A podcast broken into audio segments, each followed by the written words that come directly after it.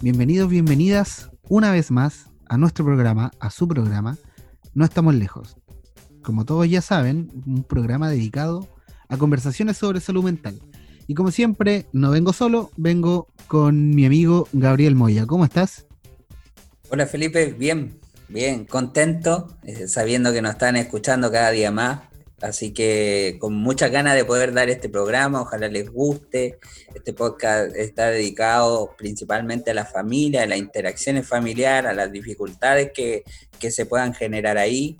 Tenemos un gran invitado para el día de hoy, es eh, don Diego Maradona, que ya sabemos, hay sensaciones de dulce y de agraz con él, pero sin duda es un personaje muy importante y relevante, no solo para el deporte, sino que en general ha sido reconocido en múltiples facetas. Sí, gracias a todos los que ya nos han escuchado y esperamos que compartan, que sigan también en Spotify y eso es sumamente importante, que sigan el podcast, no solo para que les avise cuando nosotros lanzamos un nuevo programa, sino que también para que ustedes nos ayuden a nosotros a darnos más visibilidad en esa aplicación. Así que se lo agradecemos de antemano. Y también nos siga en Apple Podcast y en Google Podcast. Así que, como ven, estamos en distintas plataformas y el no tener Spotify no es una excusa para no escuchar el nuevo capítulo de No estamos lejos. En Chile se estima que casi 4 millones y medio de personas mayores de 15 años, Gabriel, han presentado algún trastorno psiquiátrico durante su lapso de vida. Y que al menos 3 millones de personas lo han padecido en los últimos 12 meses. Otro dato súper interesante que tengo hoy día para darte es que durante el mes de abril, y solo durante el mes de abril, se emitieron casi 100.000 licencias médicas por trastorno de salud mental. Y los principales motivos de mm, la emisión de estas licencias médicas fueron eh, depresión, por supuesto, trastornos de ansiedad, angustia y insomnio también, Gabriel. ¿Qué tienes para comentarnos el día de hoy sobre esto? Sí, retomando un poco lo que habíamos visto en el capítulo anterior, hablando de, las problemáticas eh, en nuestro país sobre salud mental, bueno, no solo el, capítulo anterior, sino que eh, todos los que eh, hemos abordado, hemos hablado de las altas tasas de problemas de salud mental en nuestra población. Y por supuesto, ante la situación de la pandemia que estamos viviendo, esto se acrecenta. Eh, siendo que podríamos pensar que hay muchas personas o parte de la población está haciendo teletrabajo, podríamos pensar que eh, la, podría haber una disminución de las licencias médicas, no obstante no ha sido así. De hecho, hay un aumento. Es complejo comprender que se pueda dar esta situación, eh, no obstante se da. Yo creo que tal vez no hay tanta diferencia con años anteriores en cuanto a, a la cantidad de licencias médicas que se podrían emitir, pero esta situación de pandemia nos ha mostrado todo ha cambiado. Tal vez no haya más personas que presentan licencias médicas, sino que lo que pasa es que están cambiando esos motivos por los cuales las licencias médicas se presentan. Claramente, un oficinista tiene otras problemáticas del día de hoy cuando se encuentra en cuarentena, cuando se encuentra con teletrabajo. No obstante, los que pensaron que trabajar desde la casa era fácil, parece que se están dando cuenta que no era tan fácil. Claro, y efectivamente, eh, independiente de que estemos en una condición distinta, vivimos en una sociedad de alto estrés y eso no deja de ser así. O sea, al contrario, ahora eh, se nos presenta una situación de salud sumamente compleja, pero nuestra vida sigue siendo un poco estresante. O sea, los niños han tenido que adecuarse a un contexto distinto las familias han tenido que adaptarse a ese mismo contexto, o sea, la educación eh, que, se, se les da a los niños y adolescentes en, en este contexto es compleja y efectivamente han tenido que adaptarse a un ritmo distinto donde los padres, los cuidadores, quien fuere, tienen que involucrarse más en el proceso de educación. Y eso es transversal, porque efectivamente hay desigualdad también, porque no todos tienen acceso a Internet y todos no van a tener las clases a través del computador eh, o las tablets que puedan tener algunos niños. Sin embargo, también se les envían guías de trabajo y eso implica una nueva adaptación. Y ante cualquier nueva adaptación va a haber síntomas de estrés. Y las personas, como lo hemos hablado, manifiestan de distinta manera el estrés, o con síntomas ansiosos, o con depresiones, etc. Y habiendo un, miembro que esté en un nivel de estrés mayor, por supuesto, la familia también eh, va generando altos niveles de estrés. Así se van sumando en las familias eh, eh, los miembros que van padeciendo distintas problemáticas de salud mental. Entonces termina traduciéndose en esto, en, en, altas cifras igual. O sea, lo que tú mencionaste en un inicio, ¿cierto? Que eh, más de 4 millones o casi 4 millones y medio de personas que han presentado algún tipo de trastorno psiquiátrico en nuestra sociedad, habla de lo que vivimos. Es una foto, efectivamente. Y hay que tener en consideración que los datos que conversamos el día de hoy, Gabriel, solo corresponden a personas mayores de 15 años, teniendo en consideración también que en Chile pareciera que se piensa, o las investigaciones que se realizan en Chile, la trazabilidad sobre las problemáticas de salud mental que se realizan en Chile, pareciera que piensan que los niños menores de 14 años, los niños, o, derechamente los niños, no presentan problemáticas de salud mental. O sea, ¿por qué se, presta tan poco esfuerzo? Los niños no podrían, Gabriel, te lo pregunto, presentar, por ejemplo, ideación suicida, como lo hemos hablado en alguna otra oportunidad. Lamentablemente sí, Felipe. Efectivamente, eh, la ideación suicida se puede manifestar en distintos rangos etarios. Es lamentable, o sea, entendiendo que en la niñez el pensamiento abstracto que hablamos un poco, que es lo que se da como en la adolescencia, los niños son mucho más concretos, pero igual pueden manifestar ideación suicida, sin ir eh, más lejos, eh, en alguna revisión de algunos casos que me tocó hacer, eh, había un niño que quería quitarse la vida de, de siete años que se ahorcaba él mismo y no podía comprender por qué no se quitaba la vida, porque se ahorcaba, ¿cierto? por supuesto no tenía el desarrollo de un adolescente o un adulto para poder concretarlo, pero él quería quitarse la vida. Entonces, eh, efectivamente, no hay mucha información respecto a las problemáticas que puedan vivir los niños en, salud mental y, justamente nosotros vamos a ver qué pasa a nivel familiar con, con los problemas. Cuando hay una persona que padece problemas de salud mental, ¿qué pasa a nivel familiar? ¿Cómo se lleva? cuáles son las distintas problemáticas que se van generando ahí, así que interesante lo que podamos abordar hoy día, Felipe. Sí, y bueno, lamentablemente pareciera que una vez más todo se limita al acceso, a la igualdad de oportunidades y la salud mental no es eh, algo que quede afuera de esta tónica que se presenta en nuestro país, Gabriel. Y bueno, estos casi cuatro millones y medio de personas que sufren de problemáticas de salud mental deben vivir esta desigualdad y esta dificultad muchas veces para el acceso en carne propia. O sea, tenemos que entender que en el servicio público muchas veces las horas psicológicas, las horas con, equipos de salud mental, te las entregan una vez al mes. Entonces, que tampoco nos sorprenda que tal vez en 10 años más ya no van a ser 4 millones y medio, van a ser 6 millones y medio, porque en realidad hay ciertas cosas que no se están garantizando como la salud mental. Y como lo habíamos adelantado en el capítulo anterior y al inicio de, este capítulo, hoy día nos toca hablar de alguien que despierta distintos tipos de pasiones, ¿no? Muchos lo aman, muchos lo odian, pero nadie, absolutamente nadie es indiferente a, la figura de Diego Maradona, que es el invitado, como le gusta decir a Gabriel, que tenemos hoy día. ¿Y quién es Maradona?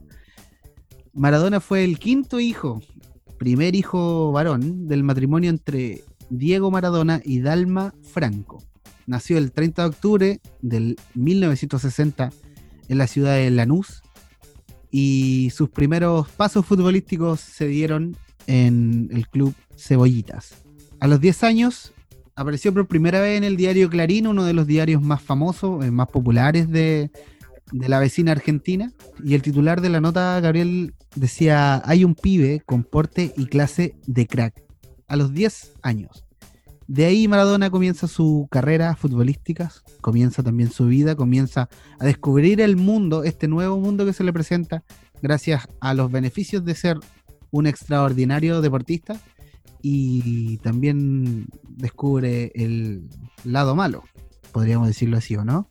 Claro, eh, entendiendo su contexto, eh, todos saben de dónde salió Maradona, de, lo que tuvo que sortear en la vida como para poder eh, ser jugador profesional en un inicio y después terminar siendo una estrella. Porque Maradona sin duda fue una estrella en todos los sentidos. O sea, era una estrella futbolística y también fue como víctima de la, de la prensa rosa. O sea, era eh, portada de, los diarios deportivos y también eh, de los diarios de farándula. En realidad, eh, Maradona tenía una vida sin intermedio. Vivía a concho, vivía siempre al límite.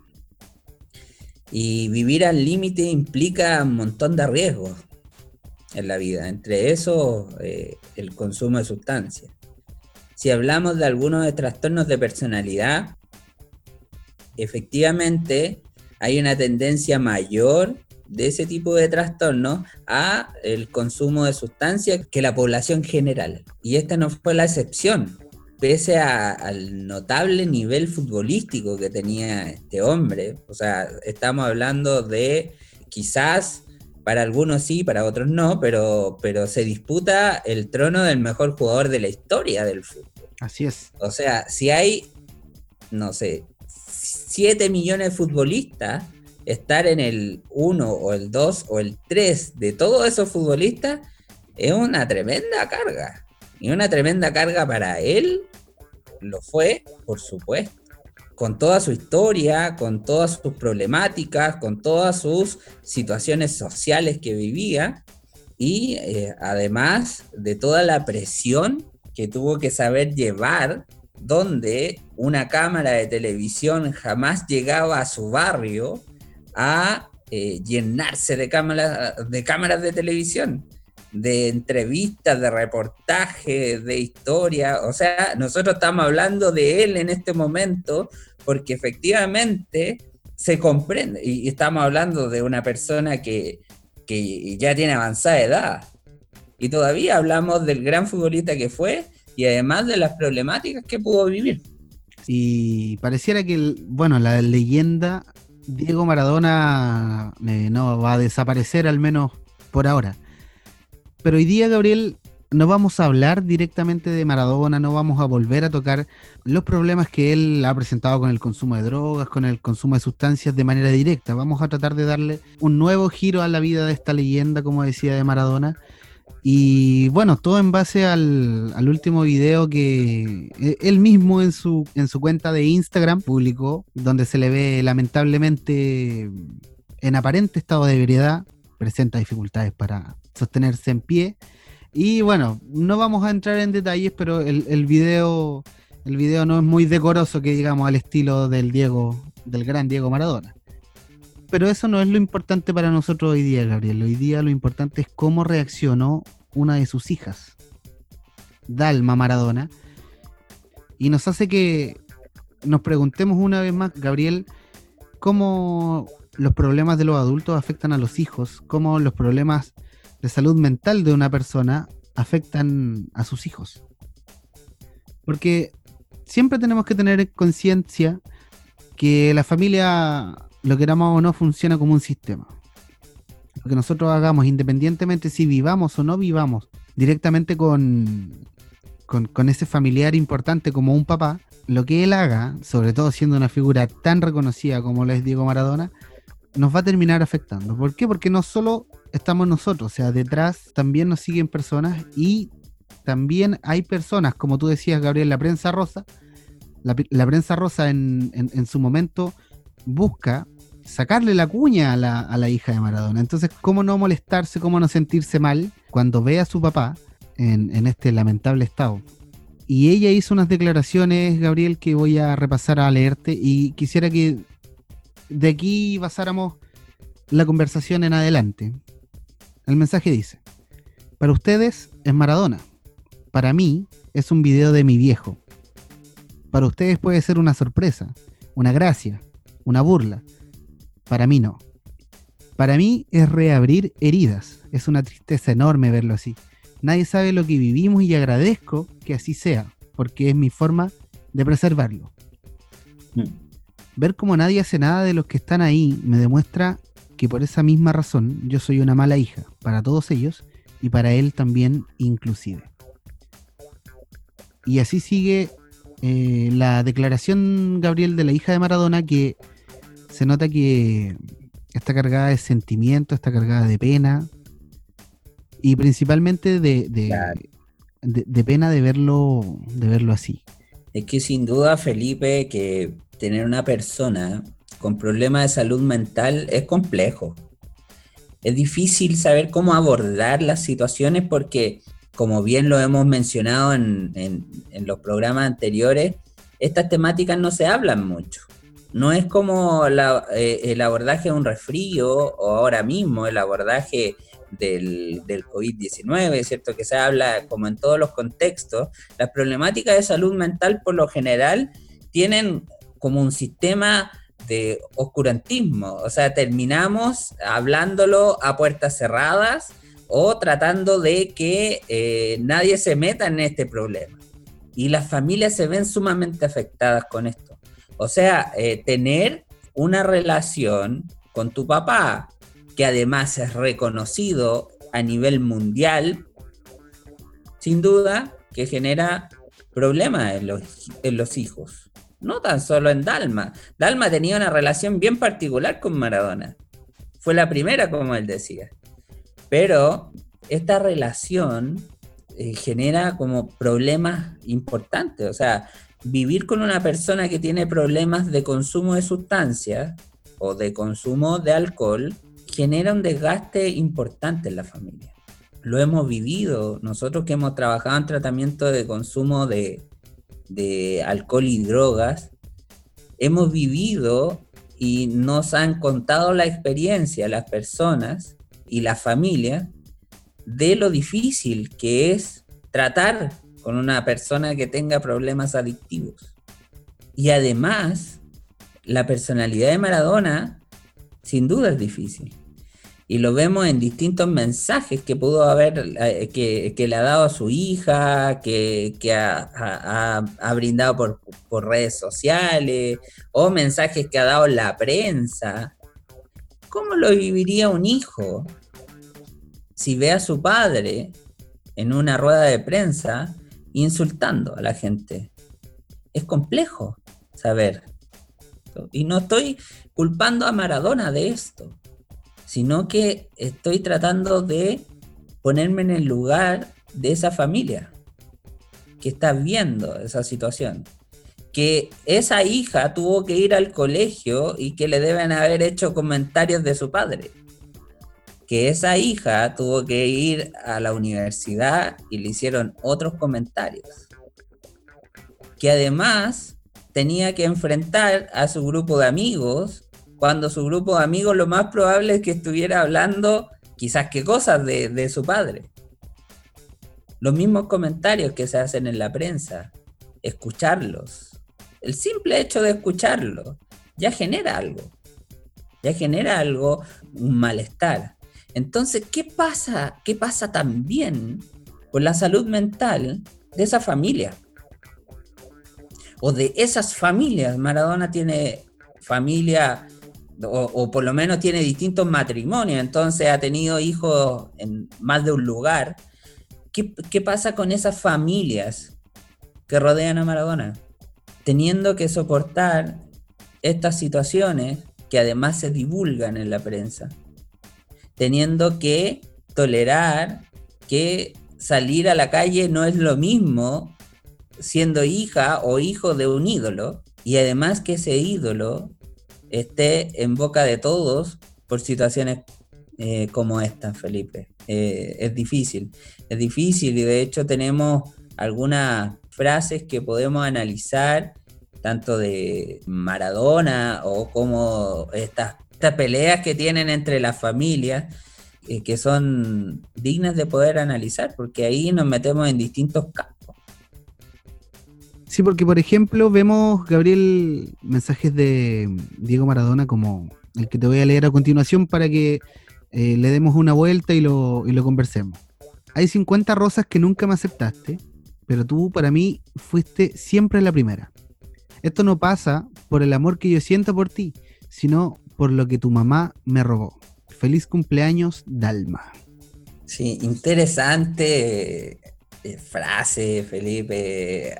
Analizable desde distintas corrientes de la psicología, de la sociología, de, del trabajo social. Podemos hacer un montón de análisis respecto a lo que pueda esbozar de acá. Pero yo quería hacer hincapié en el concepto como del, robo que habla Maradona, ¿cierto? Que es, eh, lo encuentro complejo, porque tiene como, como este tinte del sentimiento de venganza, ¿cierto? Como de dejar solo al otro, habla como del sentimiento de vacío de, de la persona independiente de, las glorias deportivas que tenga, de los premios, de haber sido considerado uno de los mejores deportistas de la historia, de haber ganado todo, o sea, en, uno de los reportajes se muestra cuando Maradona eh, andaba en Rusia y le abrieron la plaza de Moscú para que ingresara. Eso lo había hecho solo el Papa. O sea, a ese nivel de figura mundial llegó a ser considerado ese hombre. Pero independiente de todo eso, de toda esa sensación que pareciera como gloriosa, que podría llenar a cualquier persona por la cantidad de dinero que ganó, por la fama, de haber sido un personaje que no lo conocía nadie en su infancia y que pudo haber quedado enterrado en esa infancia, como pasa en la mayoría de los casos, él llegó a ingresar a la Plaza Roja de Moscú en ese momento social que vivía. O sea, estamos hablando de los años 80. Eh, Cuando había una gigantesca barrera en torno a todo Rusia, digamos, o sea, no era solo la Plaza Roja, era Rusia y, casi todo ese lado del continente que tenía un bloqueo y, una dificultad de, paso extremadamente grande. Sí, sí, sí. O sea, imagínate todo eso. Además, consumía droga, consumía alcohol. Nada llenaba ese sentimiento de vacío. Y parece que todavía no lo llena. Imposible es pensar que una persona pueda dejar el consumo de drogas o pueda dejar hacer estos comentarios o pueda dejar de verse involucrado en estos problemas si ese vacío no se llena. Tremendo. Cuando uno tiene una sensación de vacío, cuando una persona tiene una sensación de vacío, es como si un tarro estuviese roto y uno lo quisiera llenar con agua. Eso jamás va a ocurrir. Por eso es tan complejo lo que le ha pasado a Maradona. O sea, Maradona ha ido a rehabilitación a cuántas partes. Hasta Cuba fue. Hasta Cuba, efectivamente. O sea, Maradona es identificado en el Partido Comunista, ¿cierto? pero fue, tuvo la, la opción de poder ir a Cuba. Le pusieron tremendos médicos, tremendos equipos. Igual Maradona siguió con estos problemas hasta ahora. ¿Qué, pasa? ¿Qué pasa ahí? Efectivamente, ese vacío no lo ha podido llenar. Ese vacío sigue estando ahí. Y se refleja en este mensaje como culpabilizando a otra persona que le robó algo, como si fuera una cosa. Porque así lo siente. Y por supuesto que él va a tener esta tendencia a culpar a los demás de las cosas que le pasan.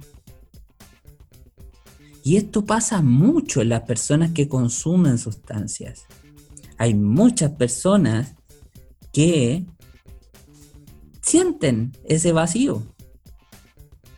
Entonces es difícil, Felipe, no culpar a los otros de lo que me pasa. Y eso lo hacemos recurrentemente los seres humanos, pero acá se nota mucho más. Sí, porque siempre, o casi siempre, va a ser más fácil como ya lo hemos hablado en otros capítulos, Gabriel, responsabilizar a un otro, como tú dices, de nuestros propios errores, tal vez de nuestras propias falencias. Siempre es más difícil hacerse cargo de eso, ¿no?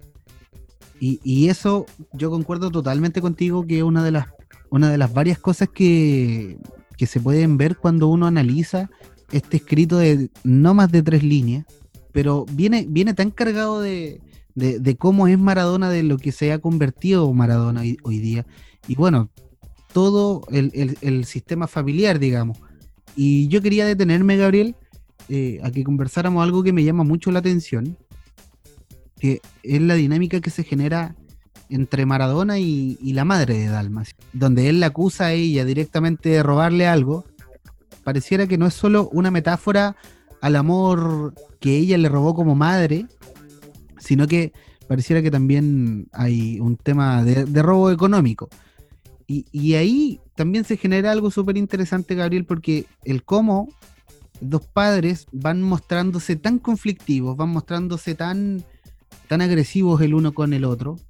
Y, a mí, en lo particular, me parece que sería bueno que planteáramos la idea sobre el síndrome de alienación parental, Gabriel, porque porque podemos ver efectivamente que hay una hija y dos fuerzas que se enfrentan directamente, tal vez por el cariño, tal vez por, tal vez por la preocupación de, esta misma hija.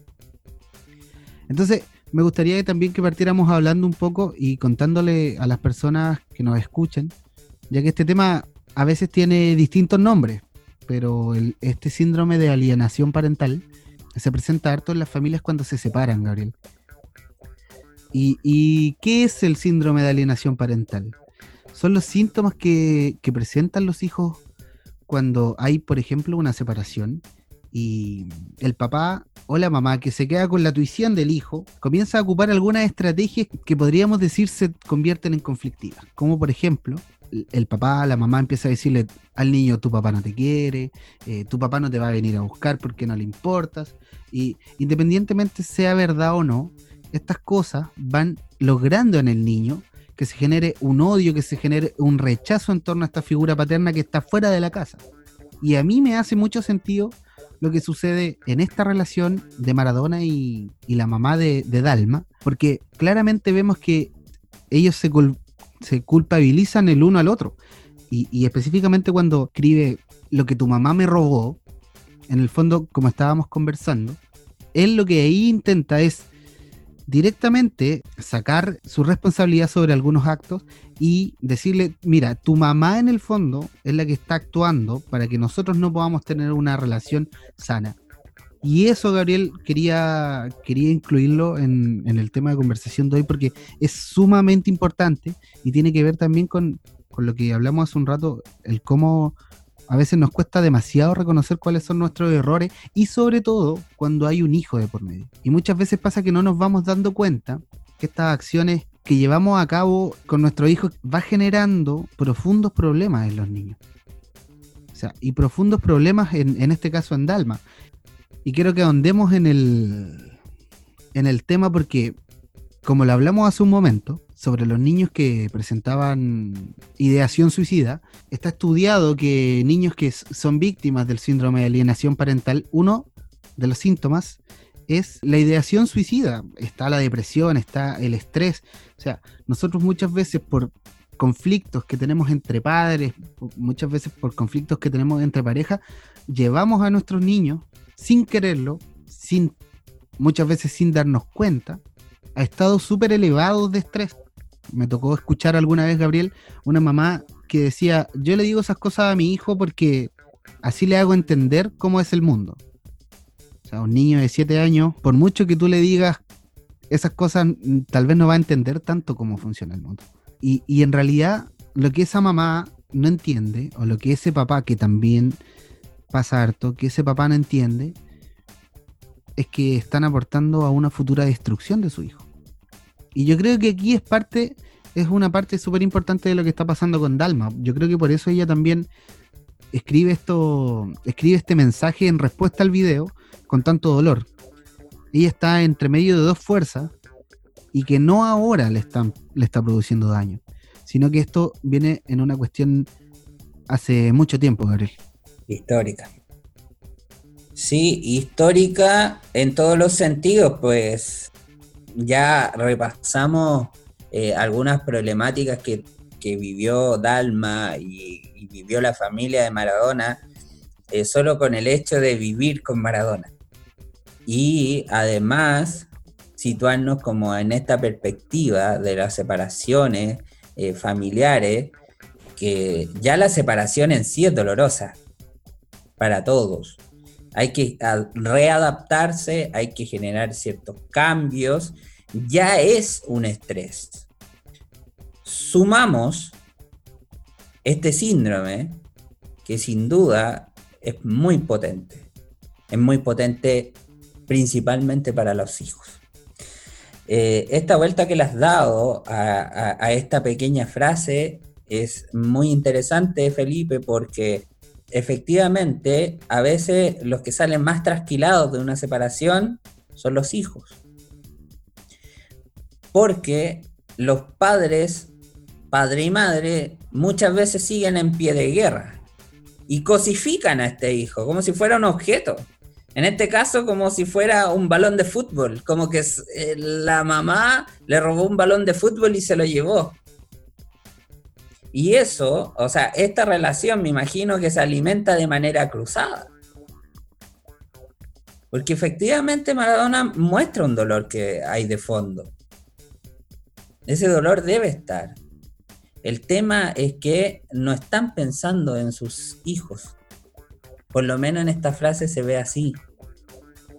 No están velando por el bienestar de su hijo, de su hija en este sentido.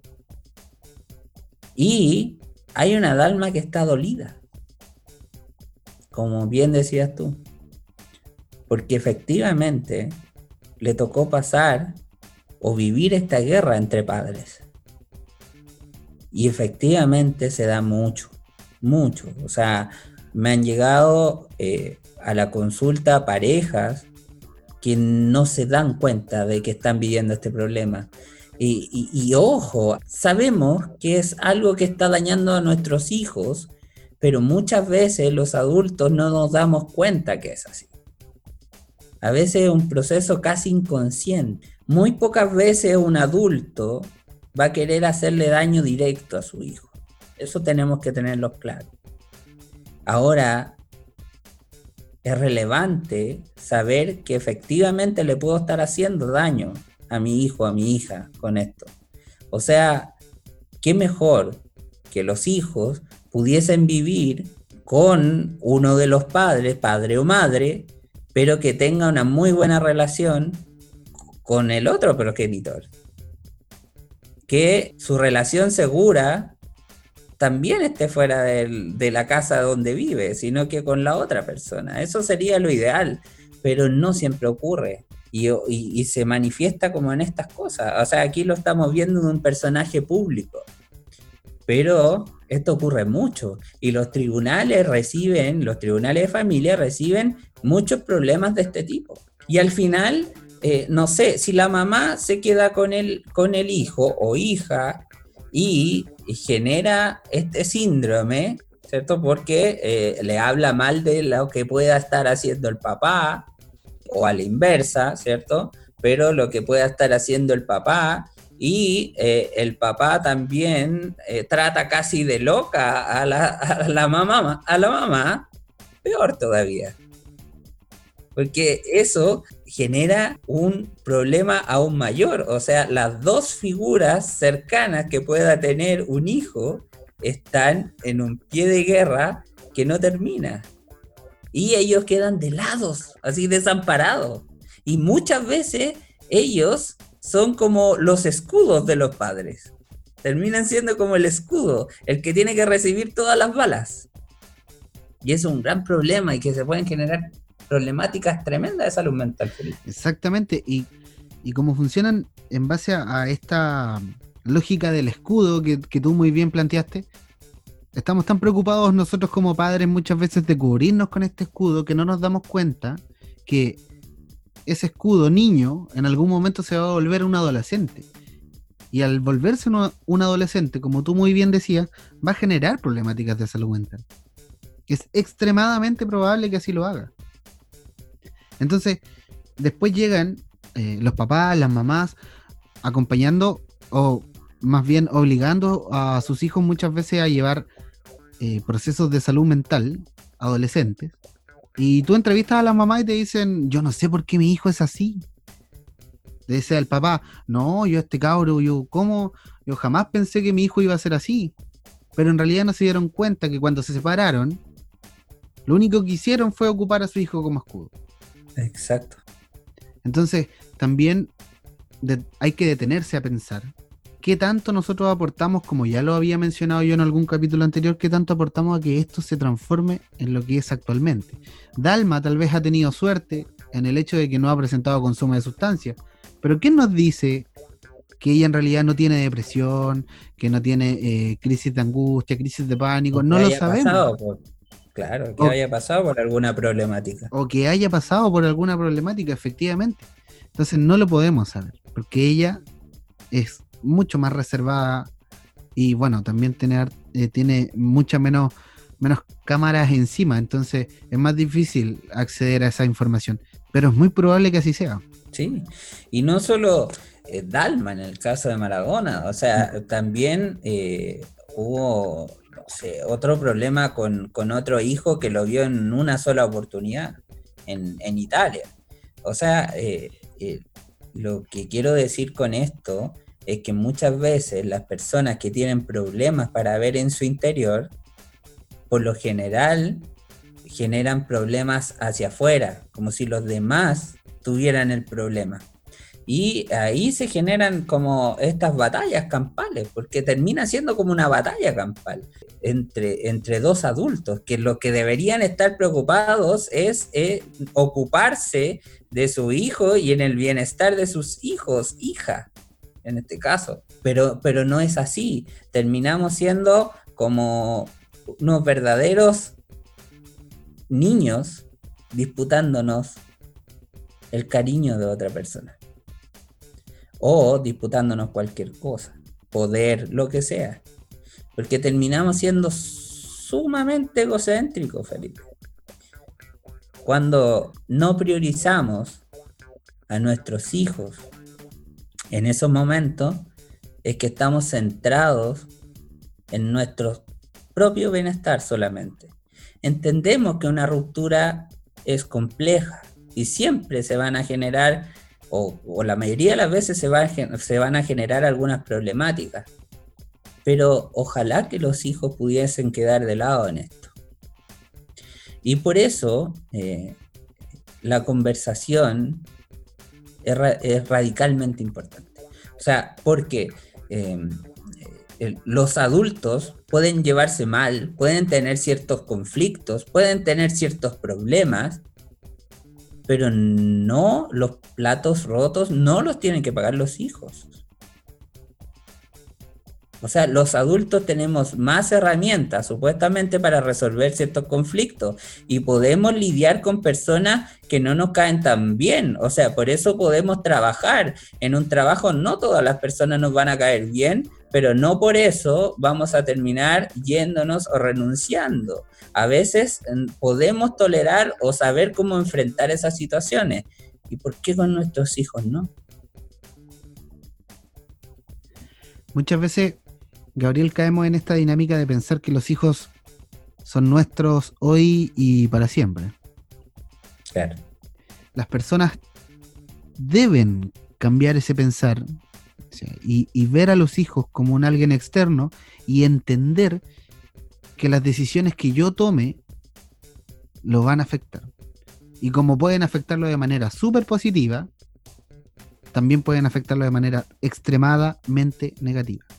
O sea, ya hemos visto los capítulos anteriores, muy por encima, el cómo muchas veces las dinámicas familiares, parentales, guían conductas problemáticas en la adolescencia. Y, hoy día, qué bueno, Gabriel, que nos detuvimos más en este tema, porque de verdad el mensaje siempre tiene que ser el cómo nosotros, insisto, construimos o destruimos la adolescencia, tal vez la adultez, de nuestros propios hijos. Sí, y, efectivamente eh, es, tremendo. O sea, eh, ser el centro de la, de, la pelea, eh, ser el escudo de ambos padres para un niño no está adecuado a su nivel de desarrollo, a su etapa del desarrollo, en ningún momento. O sea, los hijos están para recibir cariño de los padres, para jugar, para desarrollarse, para aprender. Eh, en la adolescencia eh, lo mismo, ¿cierto? Y generando como, como nuevas, eh, nuevas herramientas, pero, pero recibir principalmente cariño de los padres. Y bien los adolescentes por la etapa que viven son más esquivos, eso no, no significa que sean menos sensibles a estas dinámicas de los padres. Al contrario, y en la adolescencia a veces eh, terminan siendo como los mensajeros de sus padres, y eso es tremendo. No puede ocurrir, no puede ocurrir. Entonces, ¿cómo, cómo, cómo podemos ver qué se te ocurre a ti, Felipe? Eh, eh, ver, ver algunas opciones de solución yo tengo algunas también para que vayamos conversando, pero ¿qué se te ocurre como solución para eh, estos problemas? Para que la gente los vaya viendo, los vaya visibilizando, ¿cierto? Y los podamos terminar conversando, y sobre todo entre adultos, más que involucrando a los niños. Primero, no puedo dejar de mencionarte, Gabriel, la importancia tiene o que podría tener para las personas que nos están escuchando el hecho de, consultar, o sea, de acercarse a un centro donde, donde pueda recibir apoyo, donde pueda ser eh, acompañado por un o una profesional. Pero sin lugar a dudas, Gabriel, eh, lo más importante creo yo es el involucramiento que podemos tener nosotros como tal vez agentes externos a lo que está sucediendo. La mayoría de las veces la persona no logra identificar la problemática en la que está inserta. Eh, la mayoría de las veces están cegados por la rabia, por el resentimiento, y no logran darse cuenta del daño que están generando a su hijo, en este caso que estamos hablando del, síndrome de alienación parental. Pero hay personas que sí. Mm. Y ellos son la familia, o sea, la familia es extremadamente importante que se involucre en un proceso como este, o sea, que se involucre si está presenciando dinámicas como esta. Mm. Donde, donde yo como tal vez abuelo, tal vez como hermano, tal vez como, como primo, puedo decir en plena confianza, porque son familiares cercanos, puedo decir, oye, esto está mal.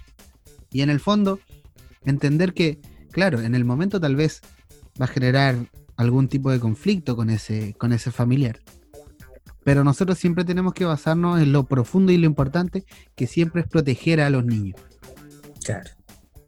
Entonces, desde ahí, Gabriel, respondiendo a tu pregunta, es sumamente importante que la familia se involucre. Yo creo que eso es el consejo principal que podría dar yo el día de hoy. Buenísimo. Eh, agregar también que, por ejemplo, si la persona está generando una nueva familia, sea mamá o papá, que esté bajo la custodia, o sea, que tenga la custodia de, del niño, niña o adolescente, eh, está generando otra familia, eh, no sé, la pareja que tenga, si está viendo este problema, es importante que lo ponga en la palestra, sin eh, querer generar una discusión mayor, pero es importante porque estamos velando por el bienestar de los niños. Y además, ojo, que es algo que no, quizás no lo mencionamos, pero si empezamos entre los adultos a generar una, una mejor relación, también vamos mejorando nosotros los adultos. También nos vamos sanando un poco de las heridas. O sea, ver aspectos positivos en el otro nos hace mejores personas y nos hace bien y nos cura. ¿cierto? Porque si vemos la imagen negativa en el otro, es una proyección también nuestra. Entonces, si vemos aspectos positivos que pueda tener la otra persona, también nos vamos curando.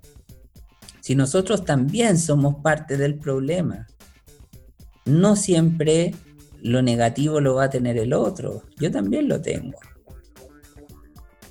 Sí, y yo creo que lo más importante y tal vez el gran desafío que tenemos es no solo darnos cuenta que somos parte del problema, sino que tomar el reto de darnos cuenta que podemos ser parte de la solución, Gabriel. Y bueno, amigos, lamento informarte que hemos llegado al final de este capítulo.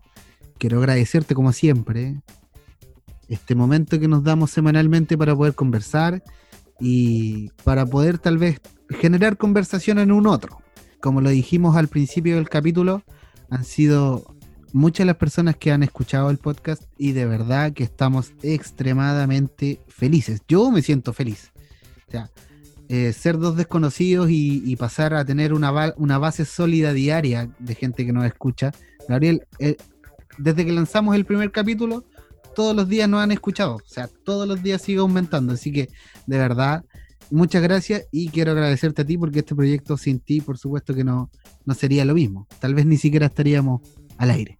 Bueno, gracias Felipe y, sumarme a tus agradecimientos. Han habido personas que nos han escuchado no solo en Chile, sino que en el extranjero, en Canadá, nos siguen, no, nos han seguido en Argentina, nos han seguido en Brasil, nos han seguido en Bélgica, así que muy agradecidos de todos por la audición, por la audición fiel, por los comentarios. Han habido amigos que nos hacen recomendaciones. Si la gente quiere hablar de alguna temática puntual, nos lo cuentan, no nos dicen, no hay ningún problema. Nosotros eh, vamos a tratar de abordar distintas problemáticas que puedan estar viviendo las familias, sobre todo en este momento de complejidad. De hecho, el próximo capítulo, algo así vamos a hacer. Este programa no solo se, hace en base a lo que nosotros queramos presentar, sino que también se puede hacer en base y se va a hacer en base eh, a lo que las personas quieran escuchar, a lo que las personas quieran conversar, hasta a lo que las personas también quieran conocer un poco más. Nosotros tal vez desde nuestra mirada profesional podríamos ayudarlos a, eso. Y Gabriel, para eso me gustaría que dieras tu, tu perfil de Facebook de psicólogo. Tomémonos esa, esa, tomémonos esa facultad. Bueno, si está, este podcast es nuestro, así que hagámonos promoción. A Gabriel lo pueden, le pueden hablar y hacer recomendaciones de, de temas o recomendaciones sobre el podcast mismo en mi página de Facebook es psicólogo Gabriel Moya. Eh, pueden hacerme cualquier consulta ahí, ningún problema. Si quieren alguna sugerencia, algún comentario, eh, ningún problema. También pueden seguirme en mi página de Instagram, arroba pipinomc. ¿Cuál es la idea de, dar esta... ¿Cuál es la idea de dar nuestras redes sociales, Gabriel? La idea es que, como te lo comentaba, todas las personas que escuchan este podcast puedan hacerse parte del mismo. porque aparte de ser nuestro podcast, es suyo. Es de, de usted, señora, señora, amigo, amiga que nos está escuchando. Usted también puede pedir un tema, como en la radio. Ah. Eh, Claro. usted también puede pedir un tema eh, de conversación y hacerse parte de esto. Y a nosotros de verdad nos agradaría mucho que así sucediera y esperamos que les sirva. Así que amigo, un gran abrazo a la distancia, un gran abrazo para todos los que nos están escuchando y nos vemos en otro capítulo de No estamos lejos.